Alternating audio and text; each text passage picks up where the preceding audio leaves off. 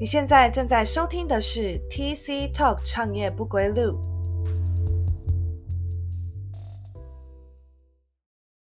所以今天我们要来谈一谈，在整个创新创业生态圈当中，过去我们也会谈新创、谈创投。那这一次呢，我们比较不一样，要从另外一个 angle 来谈一谈，同样在企在整个生态圈中，呃，很重要的一个角色，就是中大型企业。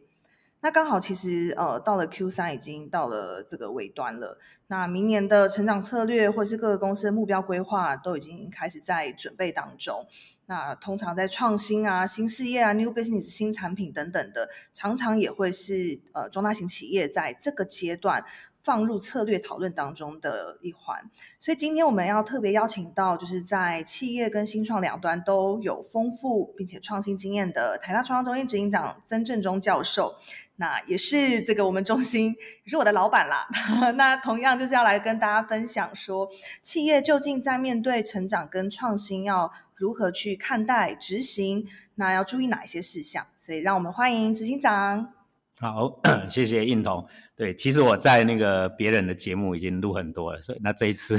终于轮轮到自己的这个节目哦。对，那我过去的这个 background 其实也蛮有趣的哈，就呃之前有做过创投，有待过新创，然后呃辅导新创，其实也有二十几年的经验哦。不过，如同刚刚印彤讲的，其实在整个创新生态圈里面，呃，中大型企业其实扮演非常重要的这个驱动的这个角色。那刚好我在呃跨国公司也担任过这个执行长，那做很多是呃总部还有大中华区的事情。那现在在协助我们在协助中大型企业成长转型，其实会牵扯到很多策略。组织设计、跨部门合作的机制、KPI，还有人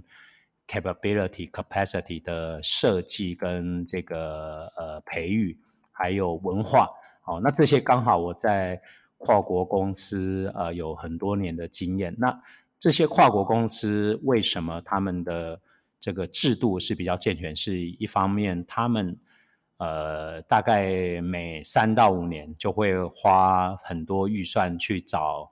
一些 first tier 的顾问公司来协助他们持续的优化，怎么有系统性的来做成长策略跟外部创新。那所以我在呃跨国公司这些年的经验也呃学到蛮多。那二方面，其实台大创创中心，呃，我们。呃，也协助了台湾呃呃三十几家的中大型企业哦，包含最近呃在执行的像华硕啦、宏基，呃这个森达集团、元雄集团，那这个他们也都这个很有这个经验，所以在这两方面的经验呃，我们呃可以协助更多的中大型企业来呃做呃有系统的成长策略跟外部创新。嗯，所以我这边的理解就是，如果要能够协助中大型企业，呃，做到所谓的 new business 的策略这一段的话，它其实呃需要的顾问或者说这样可以协助者扮演的角色，他需要同时去了解企业跟新创。我的理解这样对吗？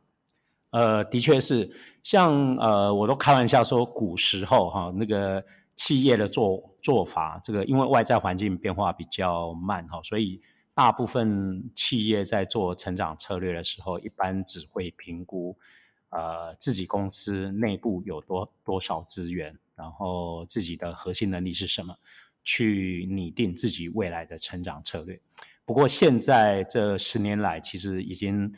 呃验证出来说，其实只靠自己是远远来不及。哈，所以现在呃国际上比较有制度、比较知名的公司。都一定会把外部的创新，好，那其中有一块当然最重要就是跟外面的新创合作，会纳入在自己这个成长策略里面。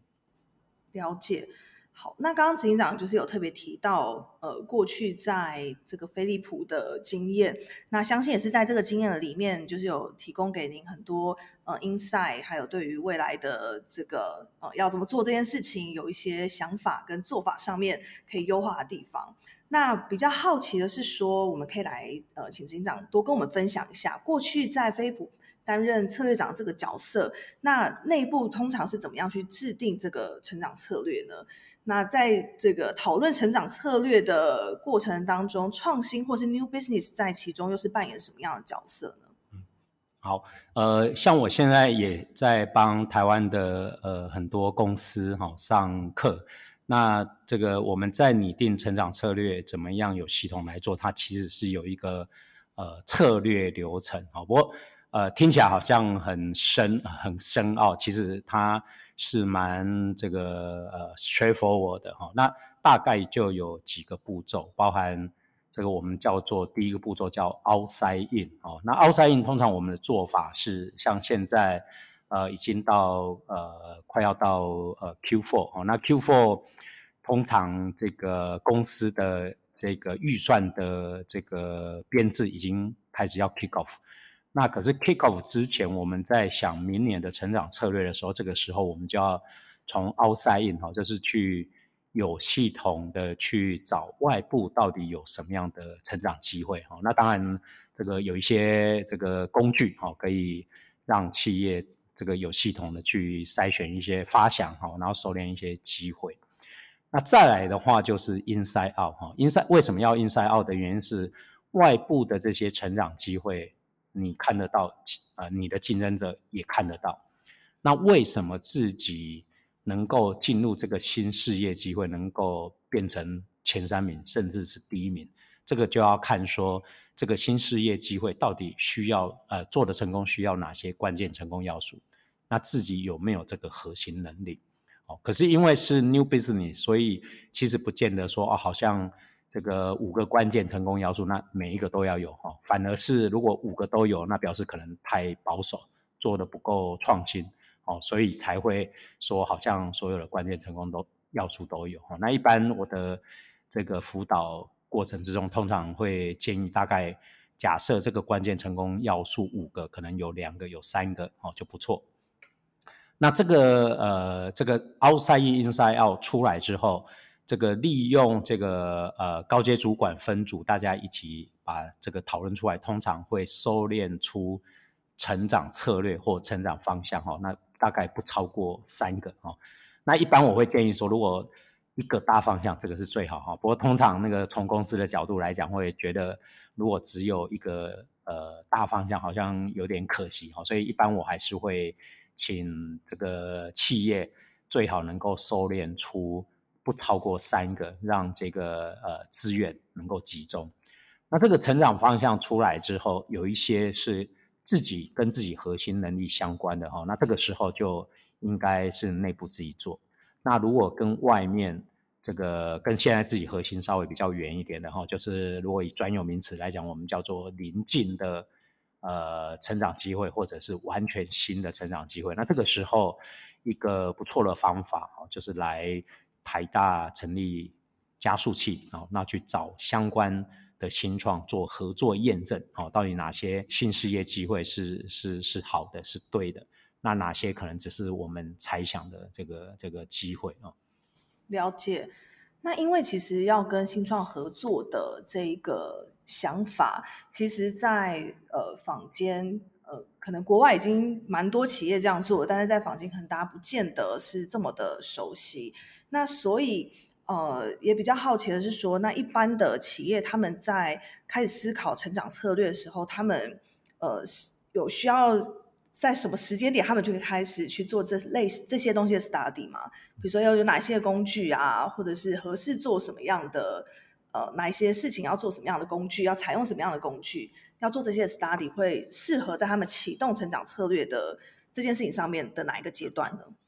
呃，其实其实就一家企业来讲，这个对成长的要求没有所谓的说，呃，会有所谓的满意，然后就是呃，处于高成长，可是为什么公司不能再追求更高的成长？哦，所以从一个公司来讲，因为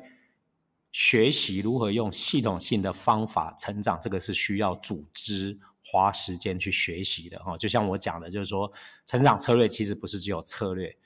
还要从组织的设计、从人的 capability、capacity 还有文化哈。所以这件事情，我通常会建议，呃，就算公司现在处于现在所谓的这个呃成长的阶段哦，那。其实公司应该就要开始来学习哦。不过当然，如果资源如果实在有限的话，哈，那我的建议是这样：是如果这个公司在自己的核心领域里面成长已经非常的快，好比如说每年用五十 percent、用两倍、用三倍的成长，那这个时候要去呃 allocate 这个放在临近的或者是完全新的自己比较不熟悉的领域，那可能资源可以少一点哦，那可以把大部分的资源放在核心的部分哦。假设核心部分的成长还是很高哦，那我所谓的很高，大概都是要每年五十百分之五十或每年倍倍数的成长。那如果不是那么高的话，可能很多公司现在处于每年公司可能十 percent 二十 percent。那事实上，如果能够再跨出。稍微跟自己有一点点距离的，那其实成长就可以表现的很好。那这个时候，组织就要开始有系统的去学习，呃，怎么样用系统性的方法跟外面的这个资源合作，哦，找到成长动能。那第二个原因是，就算你的核心能够是现在是高成长，可是还是要去了解临近的跟完全新的领域的原因是这样，因为现在。新技术出来的越快，越来越快，所以常常你的竞争者是不同领域的人。那如果自己满足于现有的这个十 percent、二十 percent、三十 percent 的每年成长，然后没有去关注一些呃新的事业机会，那常常发你会发现说，呃，你未来被这个你的主要竞争者常常是来自一个另外一个领域。哦，所以像现在。常常是软体领域的跨到各个各个行业里面，因为呃各个行业现在很重要的核心都在软体。哈，所以很多软体可能你现在不认为它是竞争者，可是未来哪一天它可能就是跨进来，它找到一些硬体 solution 的合作伙伴，它可能就可以进到你的行业来跟你做竞争。好，所以为什么我常常在帮企业上课的时候，都还是会。强调哈，就是如果现在核心成长很快，这个很好，可是还是要有一些这个单位哈，像以前我我会管一些单位叫 market intelligence，那这些单位其实都还是要有系统的去关注跟自己核心相关的临近的或完全新的成长机会。了解了解，所以其实呃。有一个有一个 follow up 的好奇啦，就是在想说，因为之前我们在接触蛮多都是 C 超 level 的嘛，那真正其实在思考这件事情的，呃，可能您建议是一定都是只有 C 超 level 它会跟这些事比较有相关吗？还是说，其实您建议说在什么样职位上面，其实他们也可以多一点去去想这一。呃，这一块的事情，好比说，呃，我在我的公司的成长策略上，我可能也需要有一些外部的 study 或者是其他的策略面，这样，你会建议有哪一些呃，这个组织里面的人，他们其实应该也要 join 进来，会比较好呢？呃，对，的确是这个，如果以最执行上最顺利，这种是一个是标准要需要 top down 的哈，所以我现在为什么会？都是帮那个上市会公司董事啊，哈，西超这些高阶主管上课。我的原因是这样，是因为这个会牵扯到现有的 business 跟呃今年的 business 跟三年后的 business 的资源的竞争，然后所以呃最顺其实还是要从呃 top down 从董事会哈，然后从 CEO 下面呃去做未来的成长策略，然后资源的配置哪些。该摆在今年、明年的营收，哪些应该摆在三五年的后的营收？哈，可是刚刚那个呃，印童这个问题非常好，所以是呃，现在呃，其实蛮多这个中大型公司，哈，那或者甚至更不用讲，像一些中小型公司，呃，很多的这个董事会，啊，或者是 C 叉 O level 的，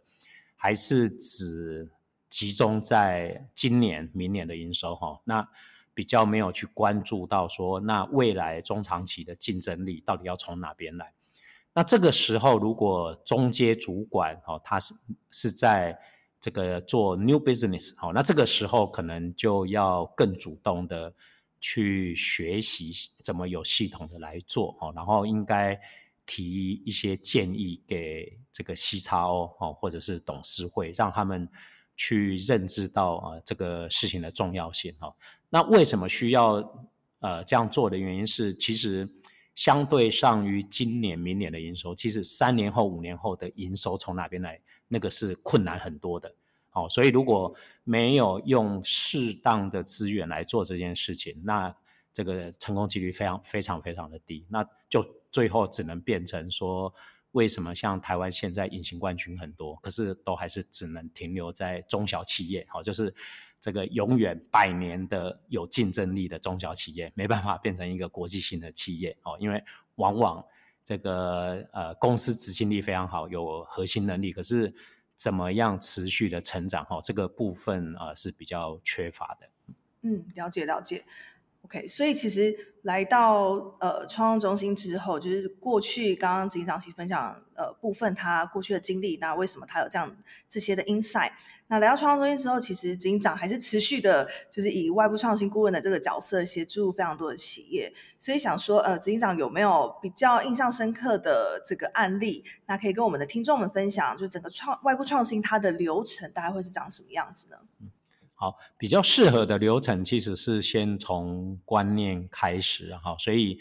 呃，以我的经验的话，因为我现在呃常常会帮呃企业的董监呃上市贵公司董监事，然后我们有一些这个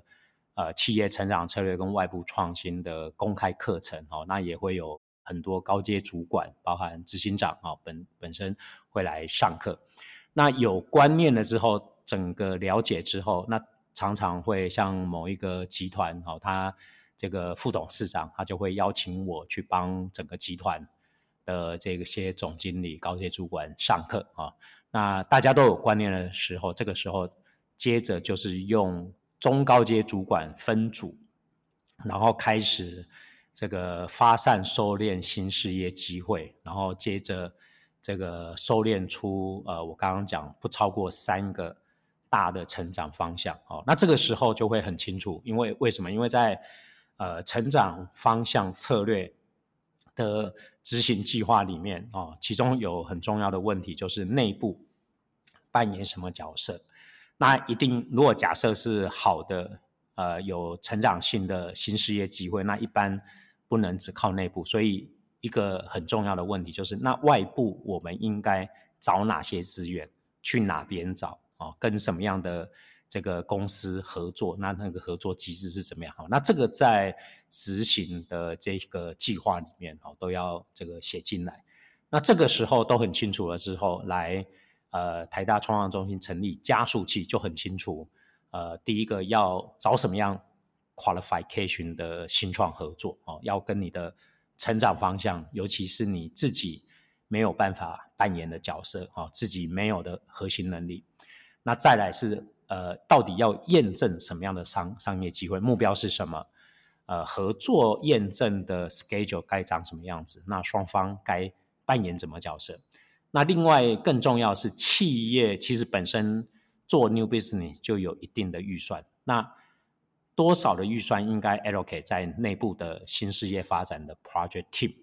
那多少应该 allocate？在跟外面合作哈，那尤其这点我可以多补充一下，就是现在我我们协助的这些呃中大型企业，那很多在执行上哈有很多没有那么顺利，也是因为资源配置的问题哈，就是常常企业很习惯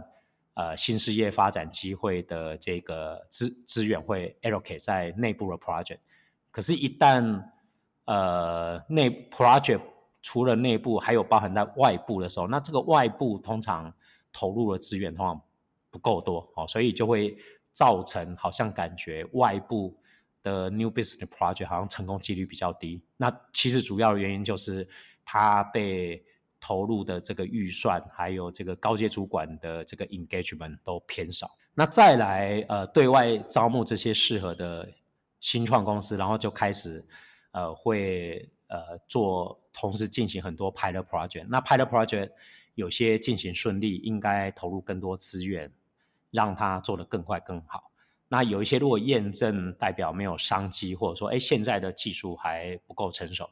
那这个时候。就应该把它停下来。那停下来不代表公司没有收获，而是我们知道，呃，好比说以 Metaverse，大家去年还才还在讨论 Metaverse 可不可以做 Commerce。那可是透过加速器跟新创合作验证，我们就知道哦，那时候的技术还没 ready，所以就把它 pending。可是对企业来讲就清楚说，为什么 Metaverse 还不能做 Commerce？哦，那如果未来 Metaverse 的技术，呃，进步的越来越快。那等到技术解决以后，应该可以再 recycle 这个 project 回来。那这个时候就会比竞争者，呃，已经提早了好几年哦。所以其实还是可以有收获哦。那在这 pilot project 的过程之中，其实对公司来讲，除了验证到哪些商业机会可行，哪些不可行，而且有 solid 的 data 作为证据。那除了这个之外，其实我觉得更有价值的是。公司如果未来目标是成为一个一百多年的公司，让公司组织还有这个同仁能够用有系统性的方法，那这个都是一个从做中学一个非常好的方式。好，所以很多就算在第一年成立加速器效果不是那么好，可是其实它是一个必要的学习过程。好，所以在第二年、第三年未来，哦，公司这方面的 capability 就可以。明显的比竞争者会强很多。了解，那我想应该呃，可能有些听众他听完也很有感，或者说他也觉得这整个流程是呃非常的有所谓系统化，那有效的可能是可以去参考。不过我想可能会有更多的听众他们会站在的一个疑惑点上面，就是呃，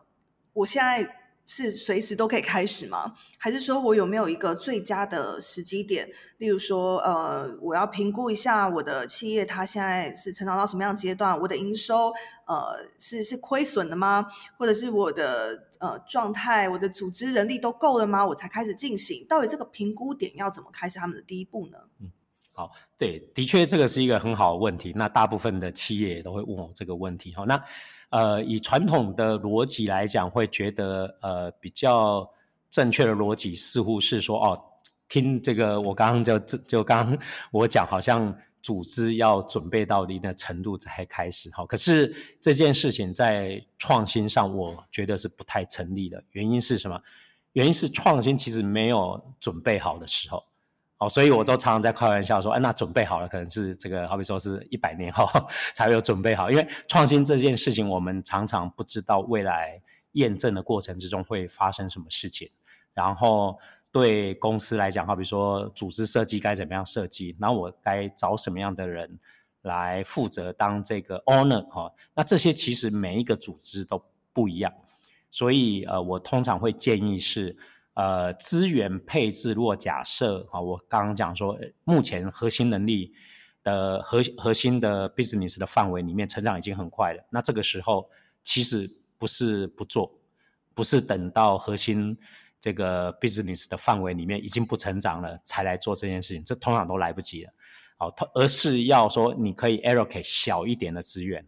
可是应该可以开始来做这件事情，开始让组织学习。因为我们开始执行了之后，开始会从从，呃，我刚刚讲的是说从四大方向哈，策略该怎么拟定，组织怎么设计，开才是适适合这家企业的。那你这个产业、这个公司这个阶段，呃，该找什么样的人？不管是从内部或外部当 new business 的 owner 哦，这个的话其实都是要开始做了以后。组织才会学习到，所以其实创新这件事情的逻辑跟一般比较不太一样。它没有 ready 的时候，而且未来都是一直在变化的当中。那好处是，呃，企业越早开始，它可以越早累积适合自自己组织的东西，然后累积更多的资产哦，包含我刚刚讲说新科技对公司的 implication 是什么？那公司对新科技到底策略是什么？这些都是需要累积的。嗯，了解。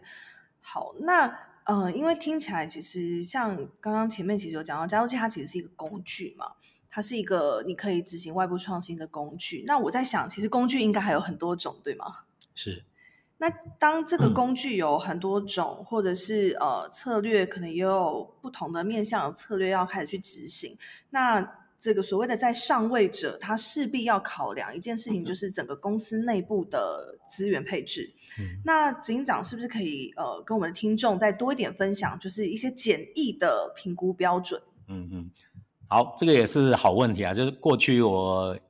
这个帮很多企业上课，那尤其如果有过去自己执行过的哈，就通常就会有这些这个问题哈，所以通常问这些问题都表示，哎，他已经一一种就是他已经过去已经自己在执行，然后遇到一些问题，或者是他已经做比较深入的思考哈。那我有几个简单的 criteria 可以让大大家参考哈，就是呃，一方面其实会看说呃。C 叉 O 或董事会到底要求公司的成长速度有多快？好，有一种是说你本身现在成长已经蛮快，三十五十 percent，那董事会说，哎，那你可不可以这个一倍的成长？所以你可能那个 gap 可能只有一点点哦，那你可以只做一两个外部创新工具哦，就可以达到。那有时候是。呃，大家刚好这个时候资源比较多哈，从外面募资，不管有没有 IPO 哈，那从外面募资或现在其实 cash cow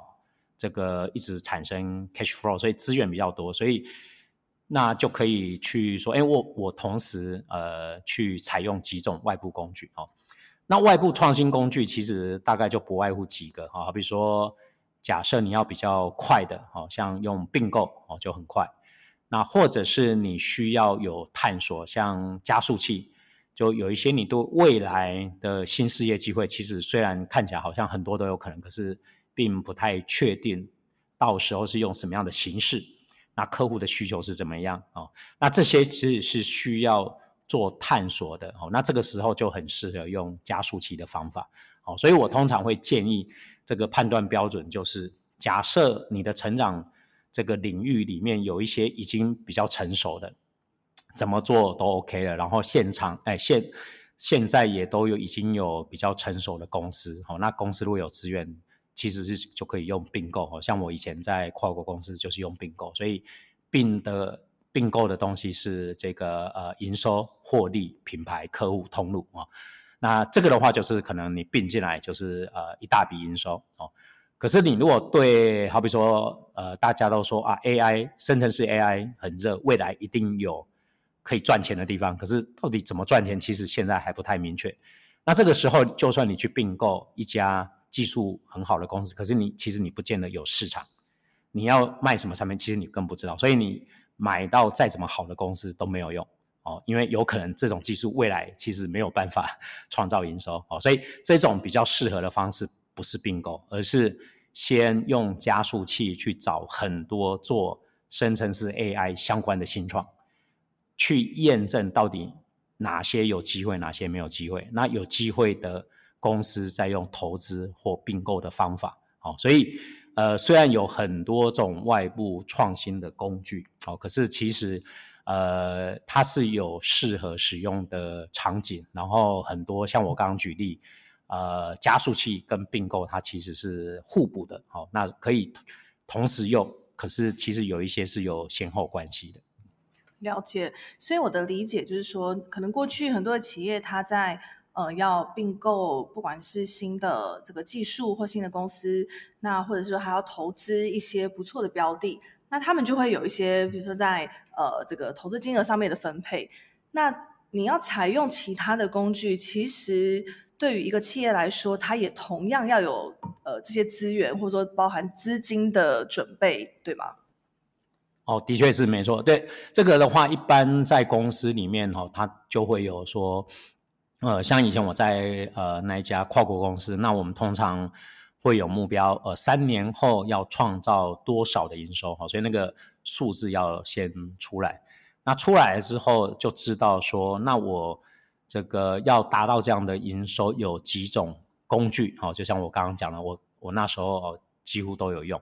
那所以每一种工具，因为它可以在什么时候创造营收，还有那个营收的意义，其实不太一样。哦，所以这个时候，呃，就就会来讨论说，那哪一种工工具该配置多少的预算？哦，那呃，其实我都会建议是，其实应该每一种工具都要有一些琢磨。哦，它因为刚好这些工具都是互补的，所以其实呃，你只要。配置适当哈，不见那个不是那个 either or 的问题，那个是其实是可以同时执行的。OK，那诶，但我这样听起来，就是如果他们在做这一个决策的时候，他们都要想到就是一到三年，甚至三到五年的营收，然后再回推回来做这些预算的分配，会不会对有些公司来说，他们呃？就这件事情，它其实蛮蛮远的。那它其实，呃，如果要做这个整体的评估的话，反倒会，呃，就是有点呃，像是说耽误到了他们进场的时机呢。对，这个其实是台湾现在很多企业的问题，然后就是企业常常讲说要创新成长，那为什么呃成功机几率不高的原因，其实有很多。是没有投入适当的资源，那为什么没有投入适当的资源？其实就是因为他们没有一个中期的策略，好，所以我们常常会讲说要以终为始，好，那常常这个我们投入多少资源都是依照说，啊，那我今天的能见度，或者说我现在的东西可以这个长出什么样的东西来判断，可是其实那个是有一点。呃，因果有点颠倒哈，应我们应该先把说我们这个三年后到底我们是从哪边得到营收哦，然后呃，为什么那个新事业我们进去我们可以做得好哦，所以这个策略先出来之后就很清楚说，那我三年后我可以达到什么样的营收？那这些营收会从哪边来？那很很有可能这些主要的营收就。不是来自现在的产品的 portfolio，哦，所以这三年就是会需要有一些 action plan，说，哎，我呃，因为现在的自己所处的这个市场，可能产品的成长率越来越低，那未来甚至会下降。那在这个之前，就要先琢磨于说，那我怎么样进入到新的市场，那就会很清楚说，那你第一年应该投入多少资源。未来才有可能在那个新市场能够做得大。那现在如果企业你如果连三年后的这个成长策略你都没有，那就很难能够配置适当的资源在适当的地方。嗯，所以这样想象起来，其实。呃，企业内部有没有一个 team，或者是有一个专专责的团队来去思考这件事情，其实蛮重要的。因为每一个 BU 可能他就会 focus 在说，啊，我今年其实我光我的核心产品应该就已经呃够我去烦恼了。那我还要去思考，就是三到五年还有什么新的营收，有一点会分身乏术。呃，对，的确是我常常会开玩笑说，就这个会人格分裂，然后就是以我在那个外商的这个。组织的设计，哈，我刚刚会提到说，为什么成功转型会牵扯到组织设计？呃，一般在现有的事业单位也有新事业发展部门，啊，那这个在现有的事事业单位外面也有新事业发展部门，那这个差别在哪边？我刚刚有讲了两种，一种叫做这个核心事业里面的新营收来源，那这种通常。因为现有的事业单位，它对现有的市场最熟，哦，所以这个时候如果有新的营收的可能性，应该是给现有的事业单位的新事业发展部门来做，哦，会比较适合，哦，所以这种我们叫做会钻的越深越好。可是你如果要同样的人，在要要求他要广，哦，那这个的话，我就开玩笑会人格分裂，原原因是。他可能在这个事业单位，他有 core competence，可是他对其他东西他是不熟的哦。所以以我在呃呃之前那个外商，他们在现有的事业会会成立一个独立于现有的事业单位的这个我们叫做策略跟新事业发展部门。那这个的话会只属于集团的执行长哦。那他思考的就是会跟。呃现在的核心事业，就是我刚刚讲是大概是临近的成长机会跟完全新的成长机会。了解，好。那在尝试 pilot project 的过程，就是可能呃，比如说我我如果跟五个团队合作，那我不见得五个我都会有一个成功的 pilot project，我可能五个里面可能只会中一个到两个而已。那会那么的高的这个状态之下，营收没有如预期，那很多的企业可能就会开始灰心，或者说他可能就会开始在重新思考，说我的资源配置在这件事情上面是对的决策吗？那执行长，您会怎么建议这样的企业他们去做一个什么样的思考呢？对，这个也是一个好问题哈。现在很多呃企业开始做外部创新的时候，常常会觉得说啊，好像这个工具不是很好。为什么？因为就是刚刚应董提的说，好像做的呃这个 project 大部分会失败。那可是哈，如果做的是真正创新，这个是正常的。哦，反而如果成功几率太高，我通常会觉得那表示不是不够创新。那台湾的企业为什么会特别有这种感觉的原因是我们的产业结构哈，大部分做的是 OEM、ODM 哦。那现在虽然有品牌也倾向做 Me Too 的产品，所以好像可预期性比较高哈，就是能见度比较高。可是能见度高的原因，就是因为做的其实不是太创新，好，所以如果依照我在品牌公司的经验，其实呃，我们现在企业垂直加速器合作的 pilot project，其实十个有七八个呃没有往下走，这个是正常的，哈。那有一个两个好的，然后再把它放大，其实就足够了。那可是因为我刚刚讲是说，呃，第一个大家遇到好像哎七八个。不如预期，好，虽然也学到很多东西，可是感大家感觉说，哎，那这样就是不好。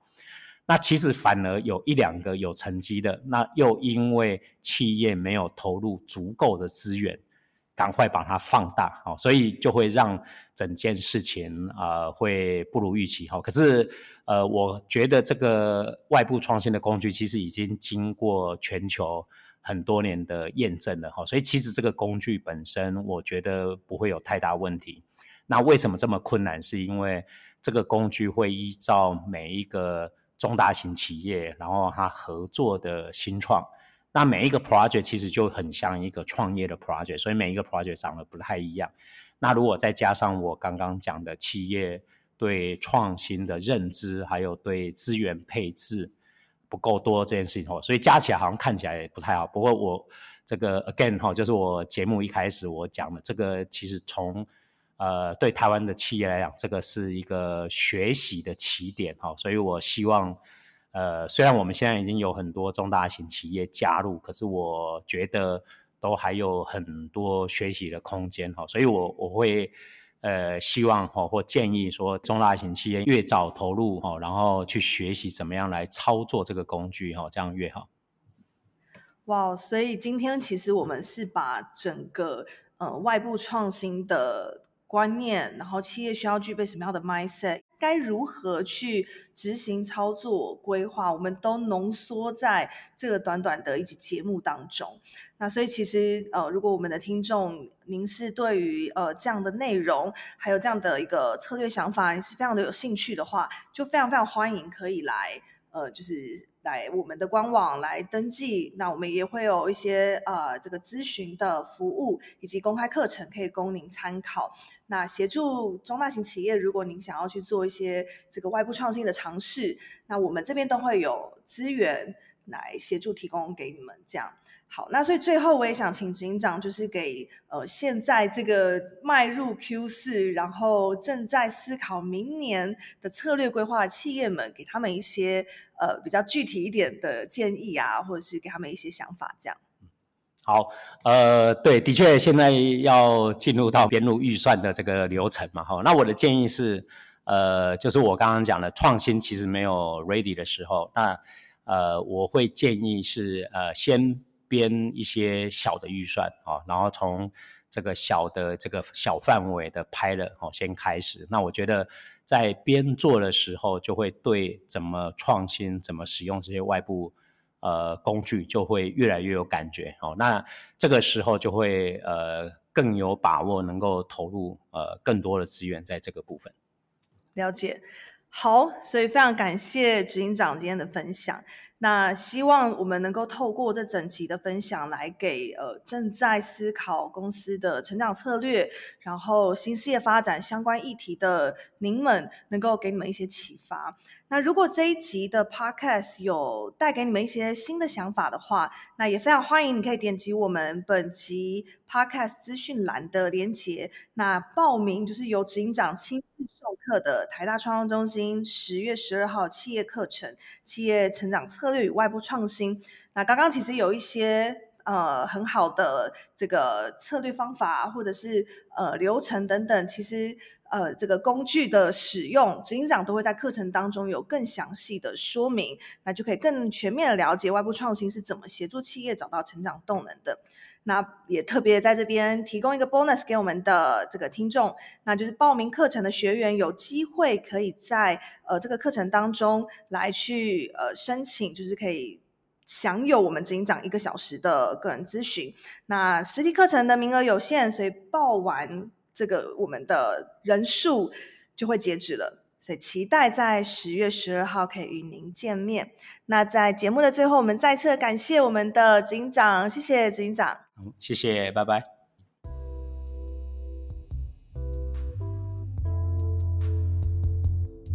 无论你是对新创有兴趣，或是正在创业的朋友，台大创中心脸书与官网会固定提供新创产业相关资讯。可以点击 Podcast 节目简介里的连结了解并且关注哦，也可以把节目分享给周遭对创业议题有兴趣的朋友们。如果你们有任何其他想听的内容，欢迎在 Apple Podcast 评论区写下评论，或者是填写我们放在各级简介中的问卷，让我们能够提供更好的内容给大家。